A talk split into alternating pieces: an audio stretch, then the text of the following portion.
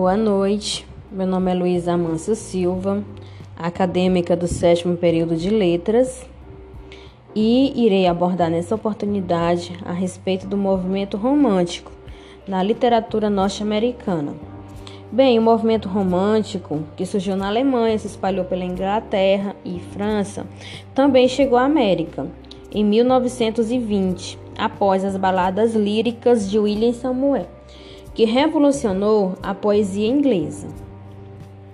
Então, na América, assim como na Europa, houve essa nova visão. Muitos artistas intelectuais foram envolvidos e tinham como ideais a arte como inspiração da dimensão estética e espiritual, olhavam mais para si, queriam reformar as desigualdades sociais, aliviar o sofrimento humano, e muitos poetas podem ser destacados. Eu irei iniciar com os transcendentais, que se voltaram mais para as questões religiosas e teve uma reação ao racionalismo.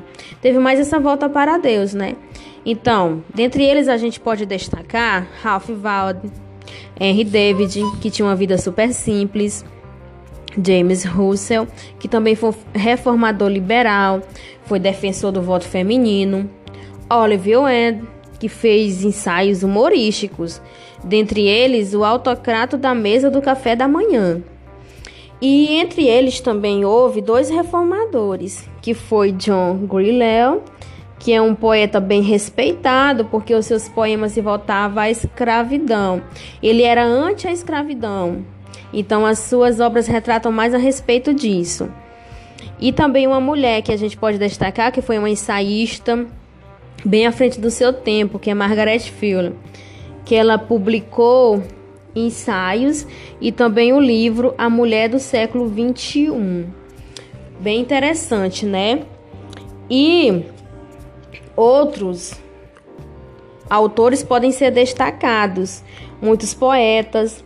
Entre eles podemos destacar de Galan Poe, que se destaca pelo lirismo até a atualidade, é bem conhecido. Ele falava mais voltado a terror. Dentre as suas obras podemos ressaltar Os Corvos, né? Que o pássaro come a carne morta. Então se voltou à ficção policial, ao terror. Outros também que podemos destacar é o White Whitman, que foi um inovador clássico. A Emily também Dixon, que teve uma poesia mais metafísica.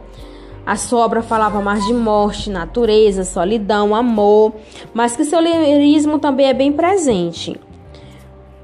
Então, os Estados Unidos aliou essa expressão mais subjetiva, a questão psicológica do eu, mas também não deixou de lado o seu anseio nacionalista em suas obras. Outro que podemos destacar, Nathanael, Nathanael Hawthorne, que esses, dentre outros, representam a primeira geração literária. O Nathanael fez uma obra que pode se destacar dentre elas, que é a The Scarlet Lady, em 1850. Então, também os romances estavam bem presentes nessa literatura.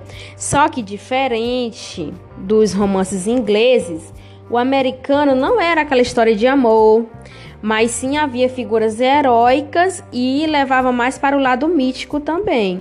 Não é aquele romance que aborda né, questões amorosas, não, mas sim voltado ao heróico. Então é isso que eu tenho a repassar para vocês. Espero que gostem e que continuem estudando a literatura norte-americana, que é bem interessante. Podemos também não esquecer que teve algumas mulheres que, mesmo naquela época, que era uma época muito difícil, se hoje a mulher quase não tem voz nem seus escritos, imagine naquela época. Então, dentre essas mulheres, a gente pode destacar Lydia Shadyan, Angelina Crink, Elizabeth Cady e a Truth, que é muito bem, muito bem conhecida, que era uma mulher muito visionária e a sua história é contada em Narrativa de Viajante de Verdade, que foi um, uma biografia que foi feita a respeito dela. Mesmo sendo analfabeta, foi uma mulher muito à frente do seu tempo. Eu agradeço a todos por essa oportunidade de estar repassando alguns conhecimentos a respeito da literatura norte-americana.